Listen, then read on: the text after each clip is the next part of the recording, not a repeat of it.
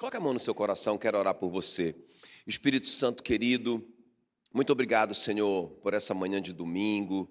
Ó oh Deus, e nós queremos, Senhor, em nome de Jesus, colocar a tua palavra, Senhor, diante do Senhor, para que nós tenhamos revelação, para que nós sejamos desafiados, para que nós sejamos alimentados no nosso espírito, para que nós possamos, Senhor, não só agora, mas, Senhor, termos a nossa vida edificada sobre essa rocha que é a tua palavra.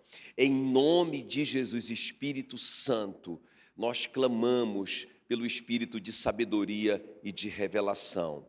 Amém e amém. Pode sentar, queridos. Eu quero ler com você só um versículo, segundo livro de Crônicas, no capítulo 20, versículo 26. Segundo Crônicas 20, 26 diz assim: Ao quarto dia se, se ajuntaram no vale da bênção, onde louvaram o Senhor, por isso chamaram aquele lugar Vale de Bênção, até ao dia de hoje. Fique muito ligado na leitura desse versículo, segundo Crônicas 20 e 26. Ao quarto dia se ajuntaram no vale de bênção, onde louvaram o Senhor.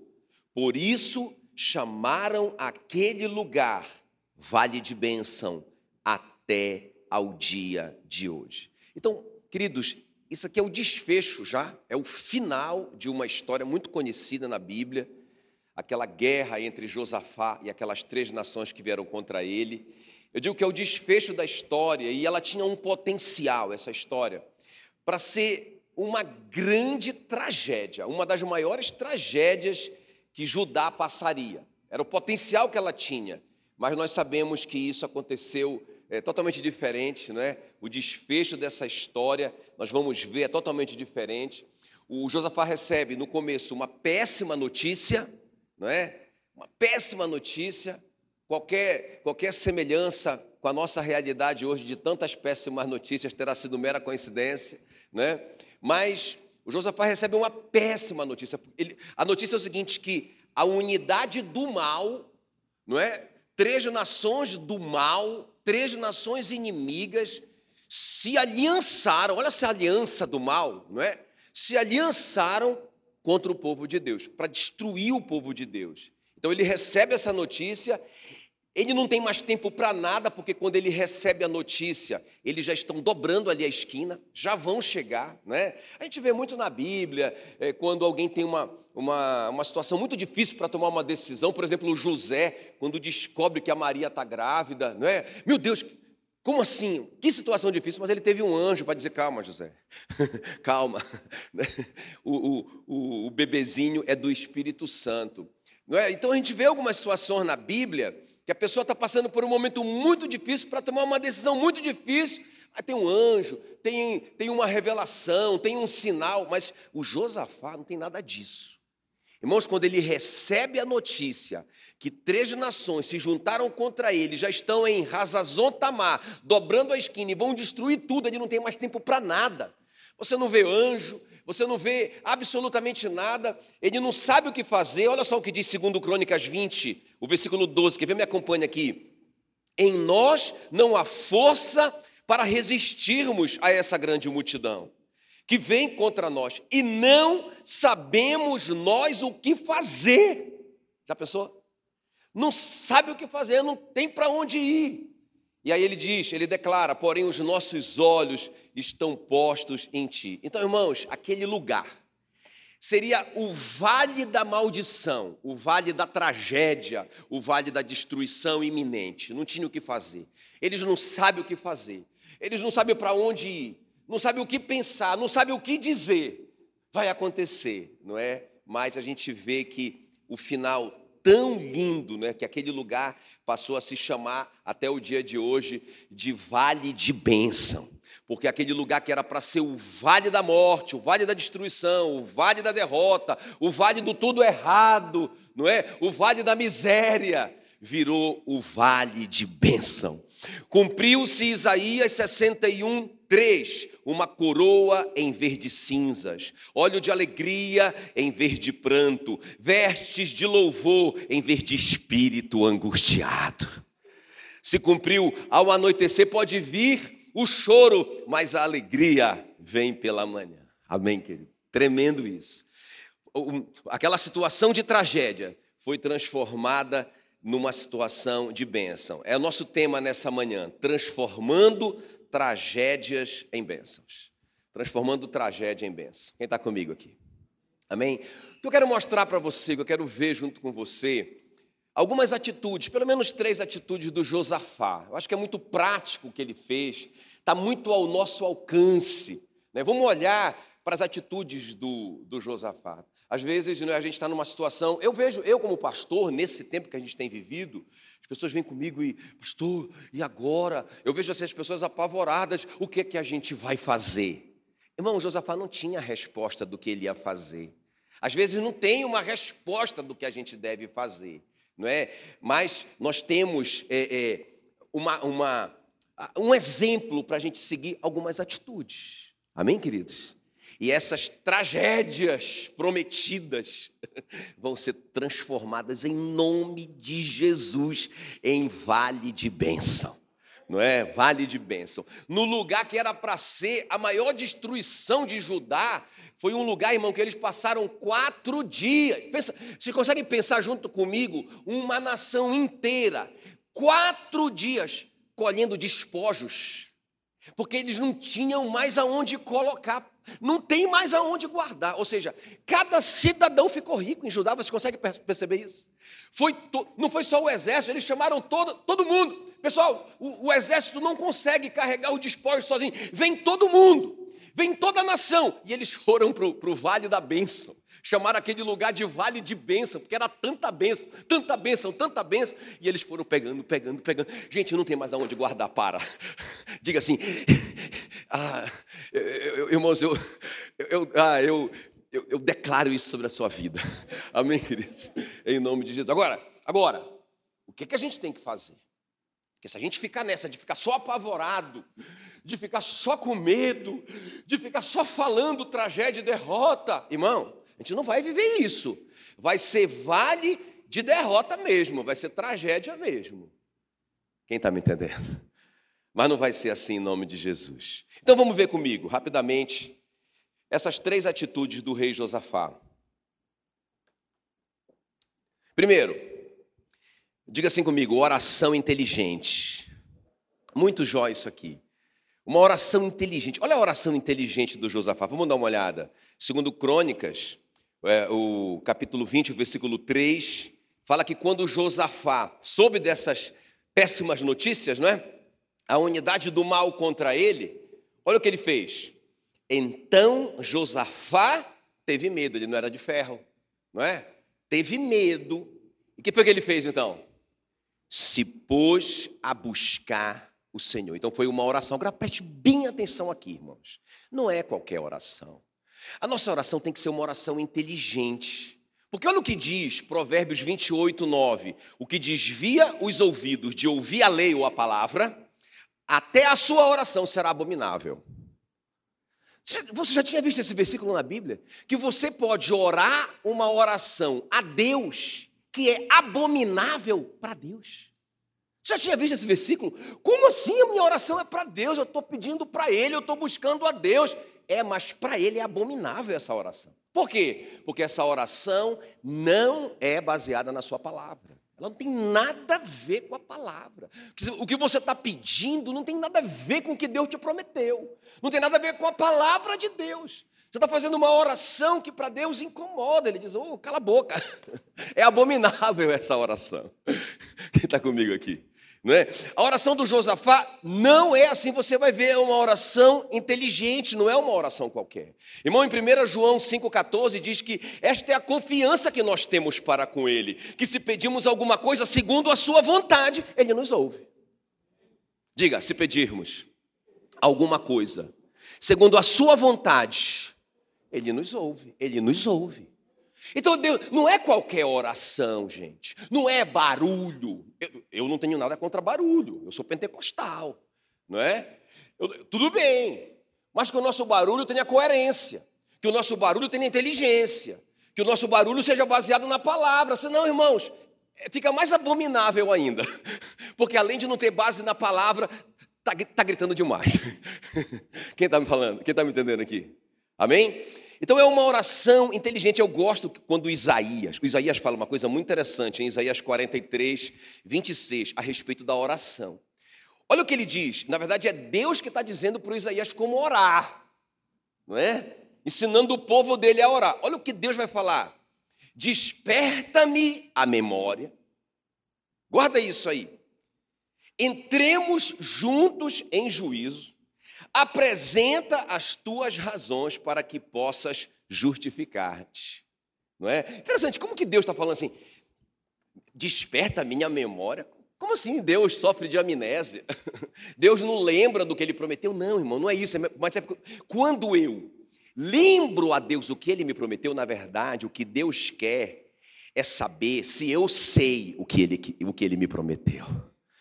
Amém? Então, quando, eu, quando a minha oração, quando é que a minha oração é inteligente? Quando eu estou falando assim para Deus, né? Senhor, tu disseste.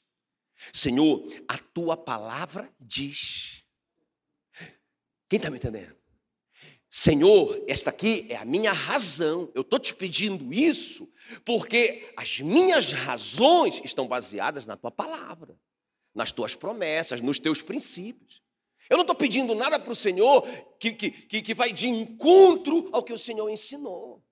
Não é? Ele está dizendo: olha, quando vocês orarem, é, é, lembrem, despertem a minha memória, apresentem as razões de vocês, entrem comigo em juízo para que vocês possam se justificar. Meu Deus do céu, muito tremendo. Quem está comigo? Agora preste atenção na, na oração do Josafá, uma, uma oração inteligente. Então, a primeira, a primeira coisa aqui na, na oração do Josafá que eu vejo, que tem tudo isso que eu falei aqui, não é? Que é uma oração que é baseada na palavra, não é uma oração abominável, ele está orando segundo a vontade de Deus, ele está despertando a memória de Deus.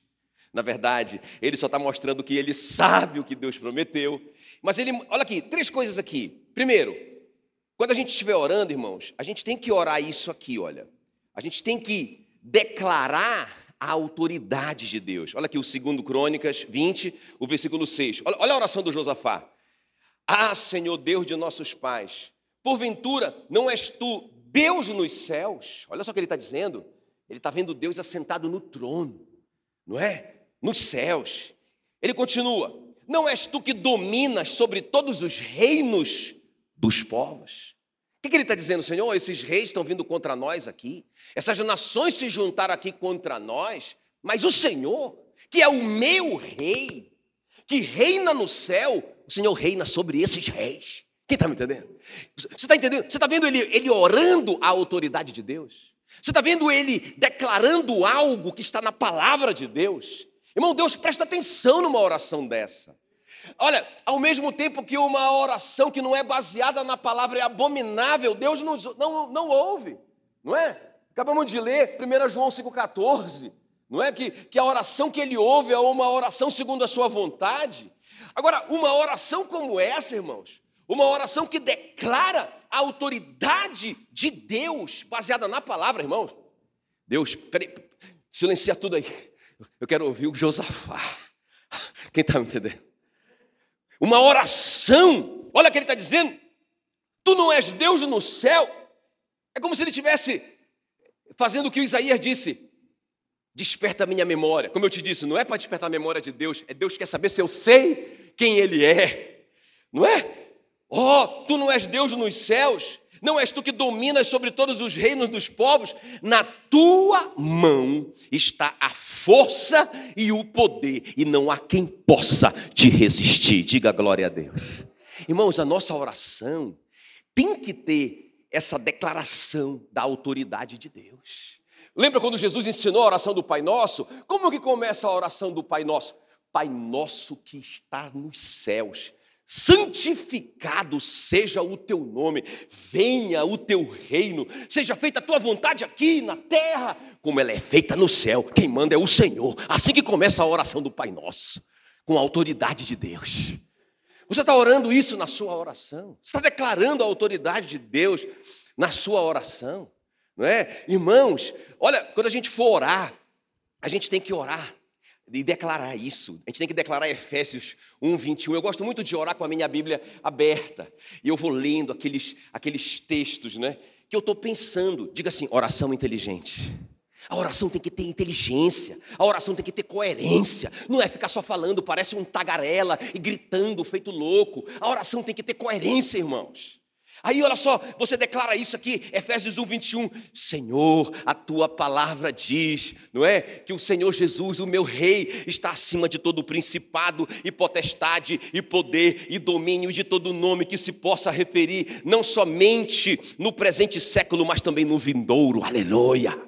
Meu Deus, não é? Acima de todo o principado. Ah, porque o diabo colocou isso. O meu Senhor está acima de todo o principado, todo o principado, todo o principado, todo o principado e toda a potestade e todo o poder e todo o domínio e de todo nome que se possa referir. Aleluia! Glória a Deus. Não somente lá no céu, mas aqui também. Não é? Eu tenho que declarar Filipenses 2:9 que Deus o exaltou sobremaneira e lhe deu o nome que está acima de todo nome. Você declara isso na sua, na sua oração. Então diga comigo, oração inteligente. Então a oração inteligente do Josafá tem esse elemento. Não é? Ele sabe, ele sabe, ele tem a revelação da autoridade soberana de Deus, irmãos. Sobre todas aquelas circunstâncias que ele está vivendo, sobre todos os reis, sobre todas as ameaças sobre todos os problemas, ele sabe o Deus dele está acima de todo nome, glória a Deus. Não é? Outra coisa interessante que mostra que a oração do Josafá é inteligente, ele toma posse do que Deus já tinha prometido para ele. Então ele diz: Isso aqui é meu, peraí, isso aqui é meu. Olha o que diz aí, segundo Crônicas 20, versículo 7. Porventura, ó nosso Deus, não lançar-te fora, tudo isso ele orando. Porventura, não lançar-te fora os moradores desta terra de diante do teu povo de Israel e não aderte para sempre a posteridade de Abraão. Senhor, o que ele está dizendo? Senhor, eu sou descendente do Abraão. É, o Senhor não deu essa terra para os filhos do Abraão para sempre. Essa terra não seria sempre nossa, não é isso que está escrito na tua palavra. Olha o que o Josafá está dizendo, Senhor, tu não disseste isso para mim. O que o Senhor me disse é que essa terra é nossa, é nossa, para sempre. Ninguém vai tomar essa terra da gente. Vocês estão me entendendo? Quer dizer, é uma oração, irmãos, inteligente, não é? Desperta a minha memória. Ele está dizendo, Deus, não tem como a gente ser expulso dessa terra. Não tem como esses caras ganharem essa guerra. Tudo bem, eles estão dobrando a esquina. Tudo bem, são três contra um. Tudo bem que são três gigantes contra um anão. Tudo bem, mas o Senhor disse, a tua palavra prevalece. O Senhor disse que essa terra é do Abraão, e o Senhor disse que essa terra é dos filhos do Abraão, e o Senhor disse que isso vai acontecer para sempre. Então, Senhor, eu confio em Ti. Meu Deus, que tremendo. Sabe, irmão, quando a gente estiver orando, a gente tem que orar assim, ah, ah, ah pastor, mas a, a, crise é financeira, a minha crise é financeira, então esses três inimigos que estão vindo contra mim é na minha vida financeira, eles, eles não estão só dobrando a esquina, não, já chegaram em casa, já chegaram em casa, a coisa está pegando, pastor, aí você tem que orar assim, irmãos, a palavra, você tem, que, você tem que orar baseado naquilo que o Senhor já te deu, naquilo que já é teu, você tem que dizer assim para ele, 2 Coríntios 8, 9, não é? Pois conheceis a graça de nosso Senhor Jesus Cristo, que sendo rico, se fez pobre por amor de vós, para que pela sua pobreza vos tornasseis ricos. Senhor, tu disseste, Jesus se fez pobre para que eu me tornasse rico. Eu estou aqui na tua presença, Senhor, porque tu és soberano sobre todos os reis do mundo. É? Ah, porque aquele país cresceu muito e está dominando o mundo. Irmãos, ele nunca vai dominar Jesus. Né? aquele país nunca vai dominar o Senhor, o meu rei. O meu rei está acima de todo o reino. Aleluia. E ele me prometeu que Jesus se fez pobre para que eu me tornasse rico. Senhor, tu disseste que eu vou ser rico. Aleluia. Como que isso vai acontecer? Eu não sei. Também o Josafá não sabia. Mas, irmãos, aconteceu. O Josafá declara: Eu não sei o que eu vou fazer, mas uma coisa eu sei: os meus olhos estão postos em ti e naquilo que o Senhor disse para mim. Eu acredito. Aleluia. Ah, pastor, mas o meu caso é terrível, o meu caso é de doença, uma doença mortal. Aí você tem que orar assim: Senhor, tu disseste, certamente, Ele tomou sobre si as minhas enfermidades e as minhas dores, Ele levou sobre si. O Senhor disse: Não sei como que vai vir a cura, mas eu sei de uma coisa: o Senhor diz. Quem está me entendendo?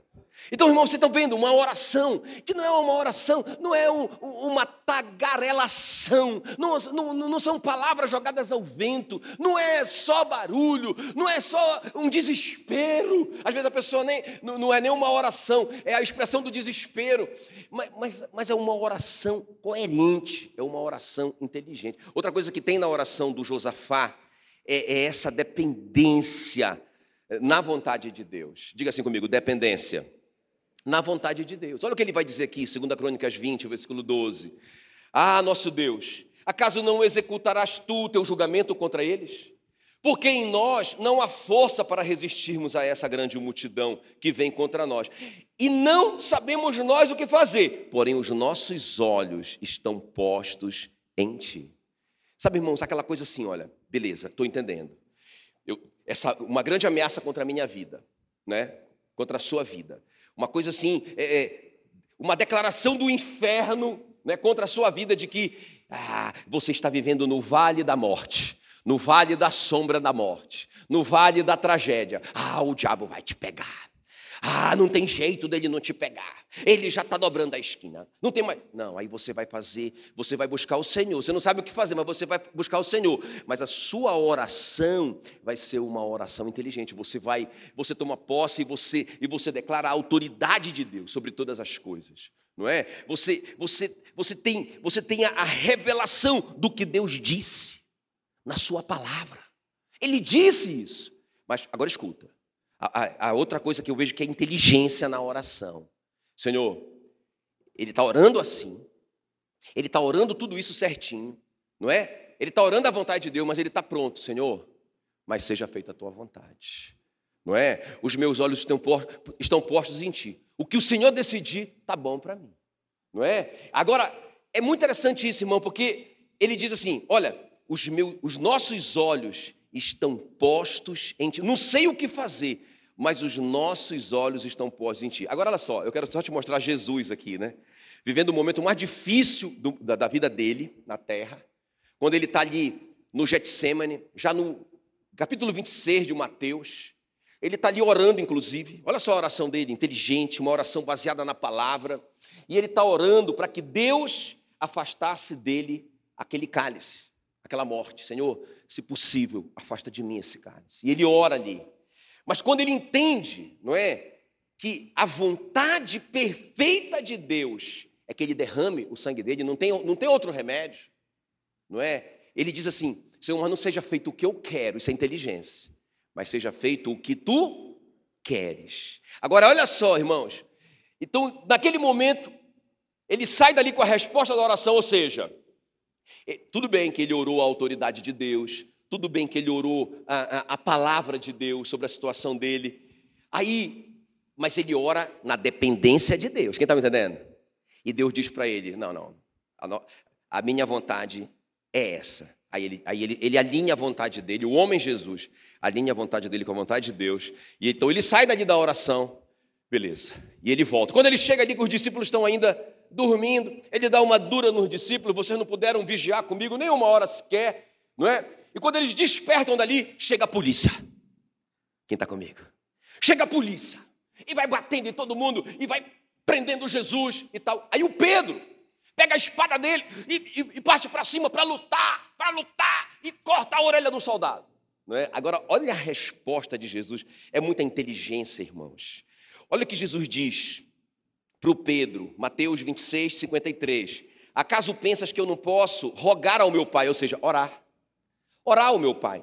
E ele me mandaria neste momento mais de 12 legiões de anjos. Versículo 54. Como, pois, se cumpririam as Escrituras, segundo as quais assim deve acontecer?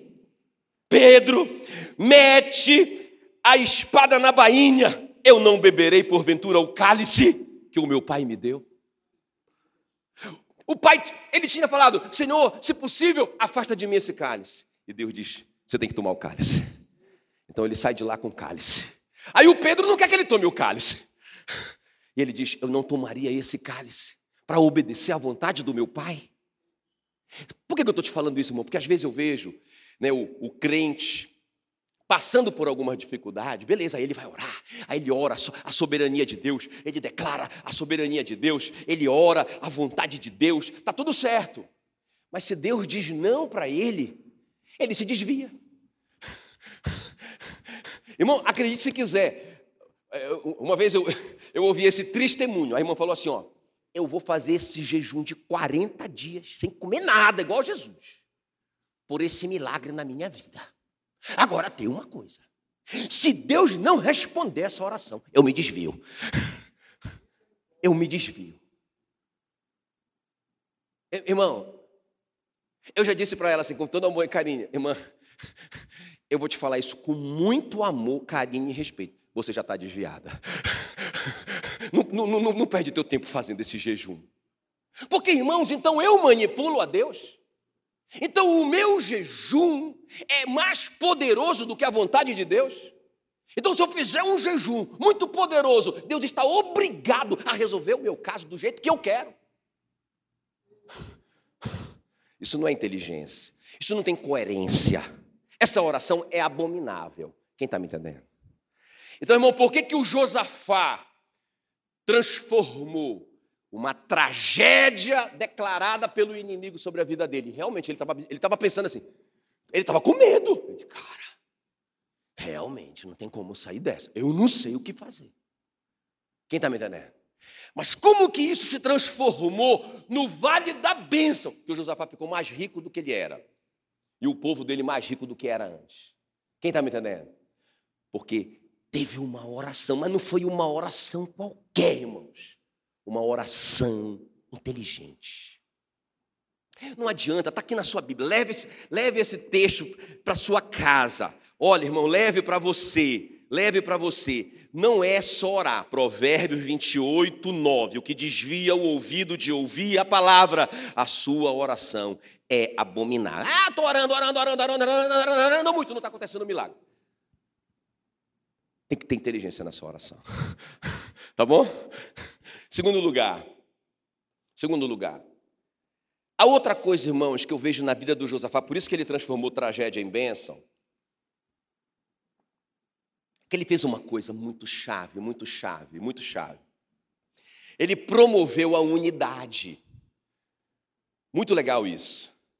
Segundo Crônicas 20, versículo 3, ele apregoou jejum em todo Judá. E Judá se congregou para pedir socorro ao Senhor. Isso aqui é uma chave, irmãos. Porque deixa eu te falar uma coisa. Em geral, quando a gente está passando por algo, ah, beleza, eu estou passando por algo na minha família. Qual é a minha tendência? De, qual é a tendência de muitos de nós, especialmente os homens? Rapaz, eu não vou nem contar nada para minha mulher, porque senão ela tem um ataque cardíaco, né? Eu vou ficar só aqui, ó, orando aqui, ó, jejuando em segredo aqui, ó. Irmãos, ele está perdendo a força a força da oração dele. Não, não, não, não fala para as crianças, não fala para não fala as crianças de 40 anos dele, né? Não fala para as porque se as crianças souberem vão ficar muito preocupadas. Irmãos, eu vou te mostrar aqui que o Josafá chamou as crianças para orar por um assunto de adulto. Quem está me entendendo? Por quê? Porque o Josafá sabia o poder da unidade. Quer ver? Olha só. Irmão, quando você ora, quando você promove, no meio de uma crise, você promove unidade na sua casa. Ah, o problema é na minha empresa. Eu promovo unidade na minha empresa. Vamos orar junto. O problema é da nação. Vamos orar, irmãos. A igreja do Senhor na terra. O que Satanás tem feito na nossa geração, a gente está vendo aqui, ó. A gente está vendo Satanás fazendo isso. Dividindo todo mundo. Cada igreja tem a sua oração poderosa. Essa aqui não sabe orar, essa aqui não sabe fazer. Esse pastor aqui que é o cara. Ele é o faixa preta, o resto é tudo faixa branca. Irmão, Satanás está rindo da gente. Porque está tudo bagunçado e dividido. Nós não vamos conseguir vencer sem unidade. O, o Josafá consegue unir uma nação. É incrível isso. Quem está me entendendo? Unir todo mundo. Por que, que a unidade Pergunta para mim, por que, por que a unidade? Não, grita aí, por que a unidade? É uma arma poderosa. Pergunta para mim, pergunta para mim. Vou te responder. Primeiro, duas coisas, porque ela atrai a presença de Deus. Está aqui, ó. Segundo Crônicas 20, versículo 13. Quer ver? Todo Judá, diga todo Judá. Diga bem forte, todo Judá. Não era só a família do Josafá. Não era só a equipe do Josafá. Não eram só alguns líderes da nação. Irmão, todo Judá. Todo mundo envolvido. Olha só, todo Judá estava em pé diante do Senhor. Como também? Como também? Grita aí, como também? Suas crianças. Por que, a gente não pode chamar nossas crianças para orar por um problema da família? Se o rei está chamando as crianças para orar pelo problema da nação, por que, a gente não pode envolver todo mundo?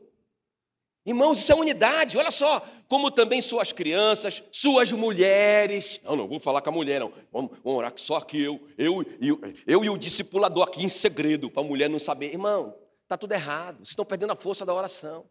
Tem que ter unidade as mulheres, os seus filhos. E o que aconteceu? Qual foi a consequência dessa oração de unidade que o rei Josafá eh, promoveu? Versículo 14. Então veio o Espírito do Senhor no meio da congregação. Diga assim: a unidade atrai a presença do Senhor. Isso não é um, um texto isolado. Jesus disse em Mateus 18, 20: Onde estiverem dois ou três é, unidos em meu nome, eu estou ali com eles. Não é? Em Salmos 133, 1 diz assim: Ó, oh, quão bom e agradável é viverem unidos os irmãos. Versículo 3: Porque ali ordena o Senhor a sua bênção e a sua vida para todo sempre. A unidade sempre vai atrair a presença do Senhor, irmãos. Esse é o jogo do diabo, dividir a gente para que a presença do Senhor fique limitada e ele fica reinando sobre aquela situação ali. Nós temos que ter unidade. Amém, queridos? Olha, quando você, quando você vê em Pentecostes, ah, Pentecostes era uma promessa, o Espírito Santo viria, o Espírito Santo viria, Jesus prometeu. Quando que o Espírito Santo veio? Não é? Olha só o que diz aí Atos 1,14. Todos estes perseveravam unânimes em oração. E em Atos 2:1 fala que ao cumprir-se o dia de Pentecostes, estavam todos reunidos no mesmo lugar, de repente, a promessa se cumpriu, quando eles estavam em unidade de propósito, buscando juntos aquela promessa. Irmãos, promova a unidade na sua casa. Promova a unidade na sua casa. Não aceite divisão na sua casa. Outra coisa que, que aconteceu não é? Que é a segunda coisa que eu disse que a unidade faz. A unidade do bem produz a divisão da unidade do mal. Bora gritar isso, bora gritar isso, bem forte. Vamos lá. A unidade do bem produz a divisão da unidade do mal. Lembra quando começou essa história? O mal se uniu. O mal fez uma aliança. Vamos destruir o bem. E aí eles vieram, lá veio o mal contra o bem. Irmãos, se você ler para trás, a história para trás do Josafá, você vai ver Judá dividido. Na verdade, eles, eles só conseguiram vir contra Judá para destruir Judá porque estava tudo bagunçado. O Josafá vai ser o instrumento de Deus para restaurar e promover a unidade. Irmão, quando eles se uniram, eles não apenas atraíram a presença de Deus, mas quando eles se uniram, eu vou te mostrar, o mal se dividiu. Por isso que eu te digo que se a gente se unir, o mal que tem, que se, o mal que tem se unido, não só espiritualmente, mas vamos dizer assim, né? É, é, fisicamente contra o bem, eles vão se dividir. Quer ver? Vamos ver comigo aqui, ó.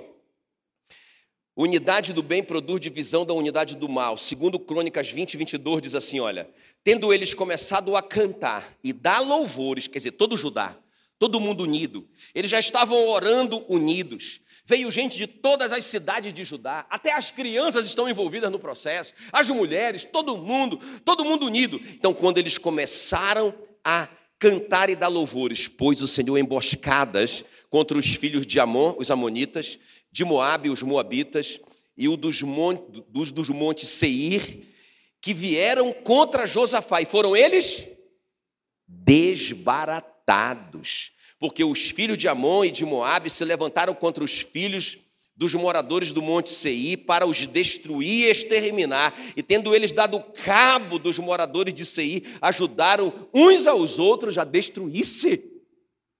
Quando eles se uniram lá, o mal se dividiu a colar. Quem está me entendendo? O contrário também é verdadeiro quando você se divide na sua casa. A força do mal se une contra você. Então, irmãos, a nossa unidade não apenas atrai a presença do Senhor, eu estou te mostrando aqui. Jesus disse, gente, o segredo é vocês estarem unidos, porque se tiverem pelo menos dois ou três unidos num propósito realmente verdadeiro, eu garanto, eu estou lá. Quão bom e agradável viverem unidos os irmãos, porque ali o Senhor ordena a sua vida e a sua bênção para sempre.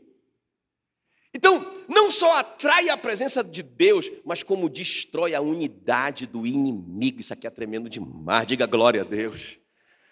Desbaratado, já viu barata quando está tudo junto? Não é? E a gente chega ali com o, o, o baigon. Moça, é barata para todo lado, uma por cima da outra, e é, tá tudo desbaratado assim que eles ficaram todos desorganizados, aquela loucura, um por cima do outro, um matando o outro, eles não sabiam para onde ir. Aí ele se assustava e dava um tiro no, no, no companheiro, e aí o outro, rapaz, rapaz, que bagunça que foi aquele negócio. Enquanto isso, na sala de justiça. Judá está louvando o Senhor. Ah, não está nem sabendo do que está acontecendo. Judá louvando o Senhor, focado no Senhor, olhando para o alto, olhando firmemente para o autor e consumador da sua fé, agradecendo por uma vitória que eles não tinham ainda, adorando o Senhor, prostrados com o rosto em terra, toda a nação em unissono. Irmãos, promoveu uma bagunça no arraial do inimigo, diga glória a Deus. Oração inteligente em unidade, irmãos. O segredo, o segredo. Jesus falou muito sobre unidade. Jesus disse que se um reino estiver dividido contra si mesmo, tal reino não pode subsistir. Se uma casa estiver dividida contra si mesmo, tal casa não poderá subsistir. Isso está em Marcos 3, 24. Olha só que coisa tremenda, irmãos. Meu Deus do céu. Olha o que na oração do pai, na oração sacerdotal lá em João 17, olha o que Jesus ora pelos discípulos. Ele ora ali, a última oração ali junto com os discípulos, ele diz: Pai santo, guarda-os em teu nome que me deste, para que eles sejam um, assim como nós, Senhor. Assim como eu e o Senhor somos um, que eles sejam um com eles, entre eles e eles sejam um conosco. E olha o 23, que sejam aperfeiçoados na unidade. Por que, que Jesus, por que, que Jesus não só falou, mas por que, que Jesus orava pela unidade dos discípulos? Porque ele sabia que a força espiritual dos discípulos estaria na unidade, irmãos. Quem está me entendendo? Eu não vou perguntar se você tem alguém entalado na garganta. Mas se você tiver, e essa pessoa está na sua casa, ou está na sua igreja, ou está na sua célula, não é? Vocês estão perdendo a força da, da, da batalha. Ah, mas pastor, eu estou orando, eu estou orando, estou orando, estou olhando para Deus. Mas, irmãos, a sua oração não está sendo inteligente, porque a Bíblia diz que, a palavra de Deus diz que aquele que diz está na luz, mas odeia o seu irmão, está em trevas. Então você está fazendo uma oração abominável, sua oração não tem poder. Porque você está magoado no seu coração, você tomou a má água do diabo para dividir você do seu irmão. Tem alguém me entendendo aqui ou não? Por isso que, irmãos, é, qual que é o grande, qual que é a grande arma do diabo contra nós? Qual é? Porque ele não tem mais, irmão, está vencido. Jesus despojou todo o principado e potestade, os expôs ao desprezo, triunfou sobre eles na cruz. Para isso se manifestou o Filho de Deus, para destruir as obras do diabo. Tá, isso já foi consumado, está feito. Então, o que, qual é o poder do diabo contra nós? Nos dividir, nos manter em trevas, porque trevas é a jurisdição dele. Ele é o príncipe das trevas. Se ele conseguir nos manter em trevas com relação ao irmão, ele nos domina. Ah, mas eu sou crente, mas eu estou em trevas. Aquele que diz amar o irmão e não ama, odeia, está em trevas. Muito sério isso. Então, essa é a arma de Satanás contra nós, irmãos. A mágoa, a má água.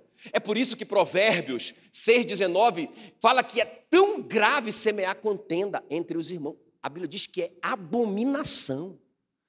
Não é? Senhor, o Senhor, o Senhor é, é, odeia seis coisas, mas a sétima ele abomina. Qual é? É semear contenda entre os irmãos. Por quê? Porque nós perdemos a força. Perdemos a força contra Satanás, irmãos. Então o remédio para restaurar a unidade é qual? Diga comigo bem alto: é o perdão. É o perdão. Por isso que o apóstolo Paulo ensinou em 2 Coríntios 2,11. Quer ver? Me acompanha aqui. Perdoem, para que Satanás não alcance vantagem sobre vocês. Perdoem. Porque se vocês não perdoarem, Satanás vai ter vantagem sobre vocês. Primeiro, que vocês não atraem a presença de Deus. Segundo, que vocês, sem unidade, vocês não, não conseguem dissolver a unidade deles lá. Terceiro, que se, que se vocês estiverem magoados e feridos um com o outro, vocês estão em trevas, Satanás está prevalecendo.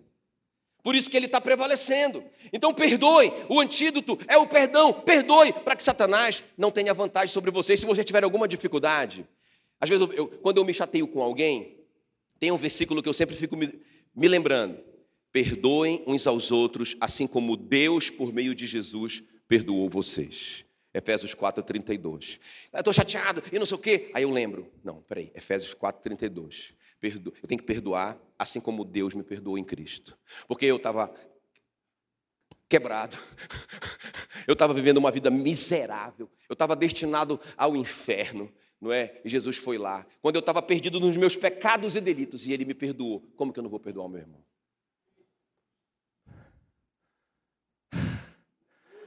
Quem está me ouvindo? É por isso que Jesus declara na oração do Pai Nosso: Perdoa-nos as nossas dívidas, Senhor. Ah, a gente comete pecado, Senhor. O Senhor sabe. Aquele que diz que, que não comete pecado engana-se a si mesmo. Então, Senhor, perdoa minhas dívidas, mas não acaba aqui. Ele diz: Perdoa-nos as nossas dívidas, assim como nós temos perdoado os nossos devedores. Quando você pedir perdão para Deus, eu quero que você lembre de uma coisa: como é que você perdoa as pessoas? Ah, pastor, eu perdoo, mas aquela amizade nunca mais é a mesma. Tudo bem, então esse é o padrão que você estabeleceu para Deus. Pai, me perdoa, mas tudo bem que o senhor não seja meu amigo. ah, pastor, eu perdoo, eu perdoo. Mas se eu encontrar com ela na mesma rua, eu mudo de cidade. Mas está perdoado. Beleza, esse é o padrão. Senhor, beleza, o Senhor me perdoa aí, tudo bem, que a gente nunca mais se encontre. É isso que você quer para a sua vida. Irmão, depois que Jesus nos perdoou, anota isso aí no seu coração. Qualquer medida de perdão a quem da dele é pecado. Estamos endividados. Temos que perdoar. Ah, mas o senhor não sabe, pastor, o que essa pessoa me fez. É? Então lembre-se da sua conta para com Deus. Você ia para o inferno, meu amigo. Para o inferno. Sabe por quanto tempo? Só para sempre. ele foi lá e te perdoou. E fala assim para você: assim como eu te perdoei, perdoa o seu irmão. Oh, meu Deus do céu, vamos parar aqui. Amém, queridos? E a última coisa aqui para a gente orar, meu Deus. Então, qual é a primeira? Que o Josafá fez para transformar a tragédia em bênção? Oração inteligente, gostei. Muito importante essa palavra, oração inteligente. Vocês já entenderam. Qual que foi a segunda coisa que ele praticou? ele promoveu a unidade. Não, pessoal, essa briga é de todo mundo. Vamos resolver os nossos problemas pessoais para a gente lutar contra o nosso inimigo. Não, mas eu estou com raiva do irmão. Irmão, deixa eu te falar uma coisa. Tu vai morrer, vai morrer todo mundo junto aqui, porque o inimigo vai matar todo mundo. É a hora de vocês fazerem as pazes para a gente ter mais força contra ele. Vamos lá? Ah, tá bom, tá bom, seu Josafá. Beleza, entendi. Amém? E a terceira e última coisa aqui, uma fé prática. Diga fé prática. Fé prática. Não é, ah, eu creio. Eu quero te mostrar a fé prática. O que é, é uma fé prática? É uma fé que pratica, é uma fé que faz, é uma fé que tem obras. Vamos ver? Segundo Crônicas 20, versículo 17. Neste encontro, olha essa palavra, irmãos, que o, o profeta deu para Josafá. Neste encontro, Josafá, vocês não têm que pelejar, vocês não vão lutar. Tomai posição, ficai parados e vede o salvamento que o Senhor vos dará, ó Judá e Jerusalém. Não tem mais nem vos assusteis amanhã, sair-lhes ao encontro, porque o Senhor é convosco. Ah, isso aqui é muito lindo, não é, irmãos? Agora escuta bem o que eu vou te falar. Muito lindo isso. Já pensou uma palavra dessa? Não, nesse encontro você não vai ter que lutar, você não vai suar, você não vai, não vai morrer nenhum soldado. Hum, não, nesse encontro vai ficar todo mundo parado na posição. Hum, e o milagre vai acontecer. Ah, que lindo isso. Qual a dificuldade disso? Peraí, mas ficar parado. Peraí, eu estou vendo o inimigo se aproximando. Eles já estão dobrando a esquina. Eles estão vindo com uma fúria terrível. Irmãos, então, ao mesmo tempo, vocês estão percebendo que ao mesmo tempo que é uma promessa maravilhosa, é um mandamento muito difícil? Como? Que eu vou ficar parado. Eu até quero fazer um desafio para vocês aqui, né? Para vocês que leem a Bíblia. Irmão, em nenhum lugar na Bíblia diz que Deus mandou que o Josafá colocasse o exército na frente, oh, perdão, os levitas cantores na frente do exército. Não está escrito em lugar nenhum isso. Eu já ouvi tanta pregação que aí Deus pai, falou para o Josafá, coloca os levitas cantores na frente do exército e o Josafá obedeceu. Ele não, irmão, Deus não falou isso para ele. O que Deus falou para ele foi: vocês não vão lutar. Vocês vão ficar parados e vocês vão ver o livramento do Senhor. Irmãos, eu fico, quando eu leio esse texto, eu fico apavorado. Porque, né, eu acho que eu tenho uma natureza muito, muito, é, como é que se diz? É, é, é a, a, a, pastora Ana diz que eu sou, que eu sou, como é que eu, sou, Ana? Como é que eu sou? Hiperativo. Como que eu ia ficar lá parado, esperando o inimigo vir contra mim? Eu vou ficar parado, irmão. Eu disse, meu Deus, isso é muito difícil. Mas o Josafá, eu digo que ele não ficou parado. Mas ele fez algo que não quebrou o mandamento de Deus para ele. O que, que ele fez? Eu comecei a ouvir. Ele começou a adorar. Irmãos, ele começou a adorar. Peraí, uma coisa é eu adorar, porque eu, eu ganhei um prêmio, rapaz. Ganhei, rapaz, eu fui ali e, ganhei um presente. Aí eu, eu me prostro e adoro. Eu fiquei Deus, maravilhoso. Beleza, tá certo. Isso é gratidão. Agora, você agradecer por algo que você não viu ainda, isso é fé. Isso é uma fé prática. Irmãos, eles começaram a adorar a Deus por algo que eles não tinham recebido ainda. Todo mundo adorando com o rosto em terra, você está parado. O inimigo não ficou esperando eles lá terminarem de adorar. O inimigo continuou se aproximando para arrebentar com tudo. Eles colocaram a cara no chão e começaram a adorar a Deus. Isso é fé prática. Mais do que isso, o Josafá reuniu todos os levitas e disse: Vamos render graças. Diga render graças. Render graças, o senhor está maluco? Pastor, Josafá, render graças de quê mesmo? Vamos render graças ao Senhor, porque Ele é bom e a sua misericórdia dura para sempre. E eles começaram a cantar isso, e dar louvores a Deus, e agradecer a Deus, porque Ele é bom, mas como que Ele é bom se o exército está chegando aí? Irmão, isso é uma fé prática. Aí ele reúne todo mundo, pessoal, os, os, os soldados vão ficar em linha aqui. Vão ficar em linha. Não se move ninguém. Os levitas vão na frente, cantando, rendei graças ao Senhor, porque o Senhor é bom e a sua fidelidade e a sua misericórdia dura para sempre. Vamos lá. E os caras vão cantando. Pensa bem, agora consegue imaginar a cena? Lá vem os exércitos, tudo cara pintada. Tudo, tudo de cara pintada de vermelho. Tá!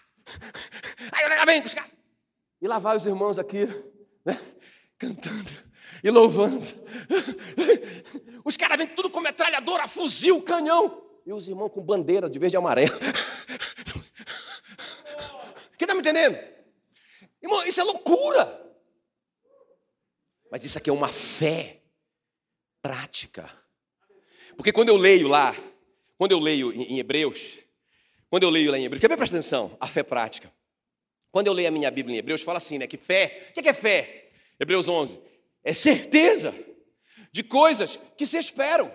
É uma firme convicção de, de coisas que, que, que eu não estou vendo. Sabe? Ou seja, a fé não é no futuro. A esperança é para o futuro, mas a fé é agora. Eu sei que eu tenho, mas não tenho, mas eu tenho. Mas eu sei que eu tenho. É uma... Cara, isso é fé. Então o Josafá, ao mesmo tempo que ele tem essa fé de adorar antes de receber, de louvar antes de receber, de parar o exército e colocar os levitas para cantar, Deus em prioridade, ao mesmo tempo que ele tem fé, irmãos, sabe, ele tem essa essa ação de obediência. Porque veja bem, olha o que diz Hebreus então. A fé é a certeza de coisas que se espera, a firme convicção de fatos que não se veem. Agora, aí ele continua, né? Pela fé, Abel ofereceu um sacrifício. Quem está percebendo as duas coisas juntas? O Abel, o Abel creu no invisível, mas ele ofereceu, ele fez. Pela fé, Enoque caminhou com Deus. Olha o verbo, não é? Então, o Enoque, ah, ele creu no invisível mas ele caminhou, ele andou com Deus, ele obedeceu os princípios da palavra. Pela fé, no, Noé preparou uma arca, ele não ficou lá só crendo, ah, fé. Ah, essas madeiras vão se unir tudo aí e vão se pregar sozinhas. Não, ele pre preparou uma arca. Pela fé, Abraão mudou-se para uma terra desconhecida. Aleluia! Glória a Deus. Quem está me entendendo? Fé prática. Oração inteligente. Que mais? Unidade. Que mais? Uma fé prática. Qual o resultado de tudo isso? Segundo Coríntios, segundo Coríntios, é, Crônicas, perdão, segundo Crônicas 20 e 29. Veio da parte de Deus o terror sobre todos os reinos daquelas terras, quando ouviram que o Senhor havia pelejado contra os inimigos de Israel. Irmão, lembra quando começou essa história? Começou com o, o crente, com medo. Mas sabe, ele, eu quero te dizer que isso é normal, ficar com medo, ficar inseguro. Agora, o, o que é legal no Josafá é que ele não só transformou aquele medo em fé, mas quando o medo dele foi, foi, foi substituído por fé, irmão, o medo dele passou para o inimigo. Todos os povos daquelas terras ficaram apavorados. Estou com medo? Normal. Normal. Estou inseguro? Normal. Agora, o que, que você vai fazer com isso? Você vai orar inteligentemente?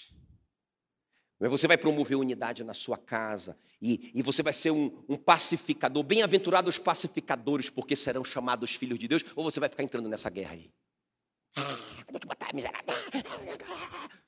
Vai perder todo mundo. Vai perder todo mundo. Você vai crer com uma fé prática, não é? Não só de religião, mas uma fé que faz, uma fé que adora, uma fé que agradece, uma fé que obedece. Amém? Uma fé que obedece. Mas, mas, mas como que vai acontecer se eu obedecer isso daí? Como que eu vou sair dessa situação? Irmão, olha o que o diabo está fazendo. Tá? Ele quer enfraquecer a igreja. Então, olha, olha o que o diabo já está fazendo. Já estou vendo. Não, esse mês. Olha só, olha só, já vi. Olha só, já ouviu o cara, o cara expressar isso. Não, pastor. Esse mês, tá, o senhor sabe, né? Pode acontecer aí o pior. Então, esse mês eu não vou dar o dízimo. Mês que vem eu dou os dois. já era, ele já caiu na armadilha. Já era, ele não obedeceu. Imagina se o Josafá pensasse assim: não, Senhor, peraí, se eu obedecer isso, se eu ficar parado, o senhor está entendendo que eu vou perder? Meu Deus, por isso que eu digo que não foi fácil ele obedecer. Não foi fácil ele ficar parado. Meu Deus, quem está me entendendo? É, meu irmão. É, fé prática. Não, eu creio, eu creio. Mas não faz. Eu creio, mas não obedeço. Não é fé. A fé sem obras morreu. Deixa eu só terminar com isso aqui que é importante.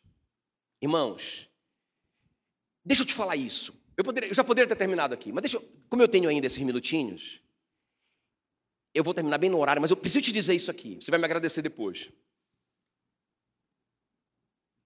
O medo é um espírito. Ei, pastor, que é isso? É. O medo é um espírito. É um espírito mau. Mas o Josafá teve medo. Beleza, ele teve medo como defesa, né? Aquele dispositivo de, de defesa. Peraí, eu estou aqui num abismo, eu fico com medo. Então, o dispositivo de defesa faz com que eu. Ele teve medo, é normal. Agora, ser dominado pelo medo, agora eu tenho uma, oh, eu tenho uma fobia, eu não posso nem, oh, eu vou morrer, só de eu ficar. Irmão, isso é um, um espírito, vou te mostrar. 2 Timóteo 1,7. Deus não tem nos dado espírito de covardia, mas de poder, de amor e de moderação. O que é moderação? É autocontrole.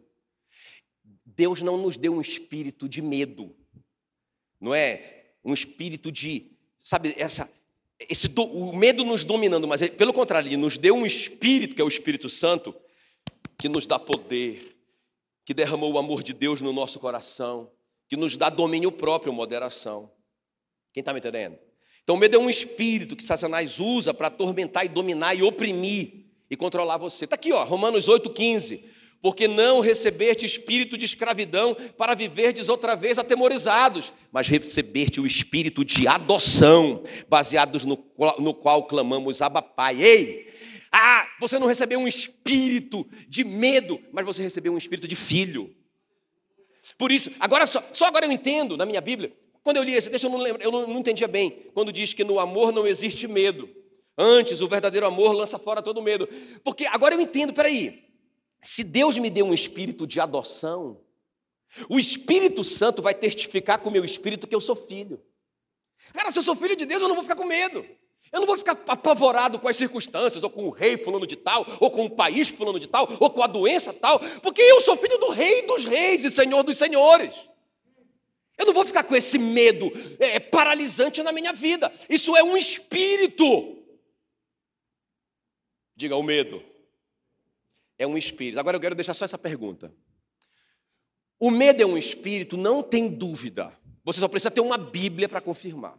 É só ler, não tem interpretação. Medo é um espírito. É um espírito mal. O medo paralisante é um espírito do mal. Deus não te deu esse espírito. Pelo contrário, Ele te deu um espírito de, de poder, de amor e de moderação.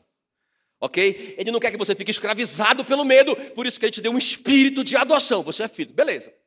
Pastor, entendi. Agora, uma pergunta. Uma pergunta, não uma afirmação. Uma pergunta. O medo paralisante é pecado? Eu deixar esse medo me dominar é pecado? Deixa eu te falar só dois versículos. A Bíblia diz que tudo o que não provém de fé é pecado. Então, se eu não creio, deixei o medo entrar, está escrito, é pecado. Agora, aí, aí, olha só o que o apóstolo João diz. Quando ele disse que as pessoas que não vão entrar no reino, ele disse, Apocalipse 21, 8: Quanto, porém, aos covardes. Diga covarde. Outra tradução diz medrosos. Aos incrédulos, abomináveis, assassinos, é, impuros, feiticeiros, idólatras, mentirosos, a parte dele, a parte deles, que cabe a eles será no lago que arde com fogo e enxofre, a saber, a segunda morte.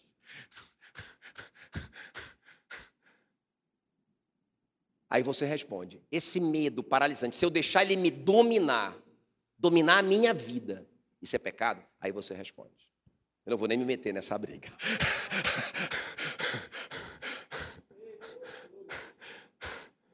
Quem está me entendendo? Irmãos, o medo é a fé ao contrário, é a fé invertida. O que é a fé? É a certeza que vai dar certo. O que é o medo? É a certeza que vai dar errado. já viu essas pessoas? Não, não. O cara não consegue ver nada de bom, ele só consegue ver que vai dar errado. Já viu? Quem, quem já viu? Quem conhece gente assim? Não, vai, vai, dar errado. Não vai, irmão, vai dar certo, vai dar errado. Eu tenho certeza que vai. Isso é medo. Isso é a fé ao contrário. Irmãos, o Jó declarou que aquilo que eu temia me sobreveio, e o que eu receava me aconteceu. O Jó deveria morrer de medo daquelas coisas que aconteceram com ele. E atraiu isso. A fé, ao contrário, uma fé que funcionou de uma forma ao contrário. Irmãos, a fé agrada a Deus. O medo entristece o coração de Deus. Quem está me entendendo? Hebreus 11,6 diz que sem fé é impossível agradar a Deus. Então o contrário também é verdadeiro, porque onde tem fé não tem medo, onde tem medo não tem fé. Então se a fé agrada a Deus, com certeza o medo desagrada. Então, continua a pergunta: esse medo que paralisa é pecado? Fique em pé no seu lugar. Eu quero te, eu quero orar por você.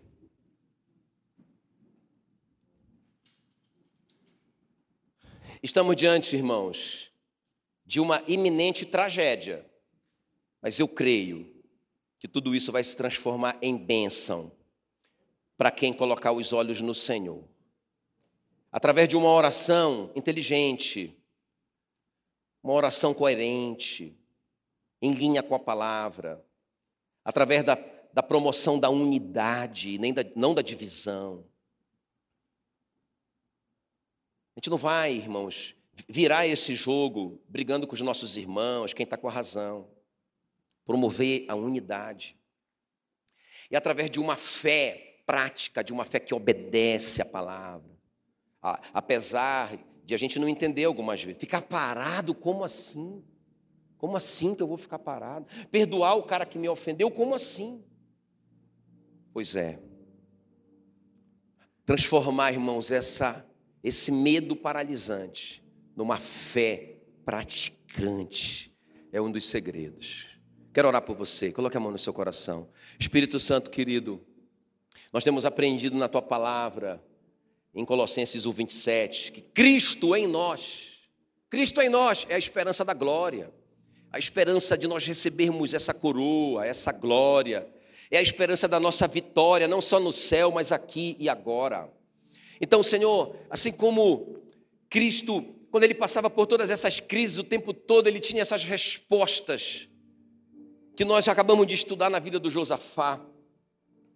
Ele, Cristo, sempre, sempre cria na soberania e na autoridade suprema de Deus. Cristo sempre promovia a unidade. Cristo sempre, sempre, sempre ele ele acreditava a fé dele era uma fé praticante, operante. E se, nós, se Cristo está em nós, então nós vamos agir assim diante dos nossos desafios. Nós não vamos ficar com medo, nós vamos ficar com fé. Ô oh, Espírito Santo, ô oh, Espírito Santo, nós declaramos Cristo vive em nós. Cristo vive em nós. E esse viver que agora nós temos na carne, nós vivemos pela fé naquele que por nós morreu e ressuscitou. Ô oh, Espírito Santo querido que vive em nós, que, que através do Senhor, através do Senhor, pela nossa vida, nós possamos manifestar nesse momento de crise, ó Deus, essas atitudes. Que a nossa vida seja uma inspiração para as pessoas que estão apavoradas, que estão inseguras, que estão com medo. Em nome de Jesus. Senhor, nós oramos e te agradecemos. Amém e amém. Graças a Deus. Dê uma salva de palmas para Jesus. Muito obrigado, muito bom dia. Deus abençoe a todos.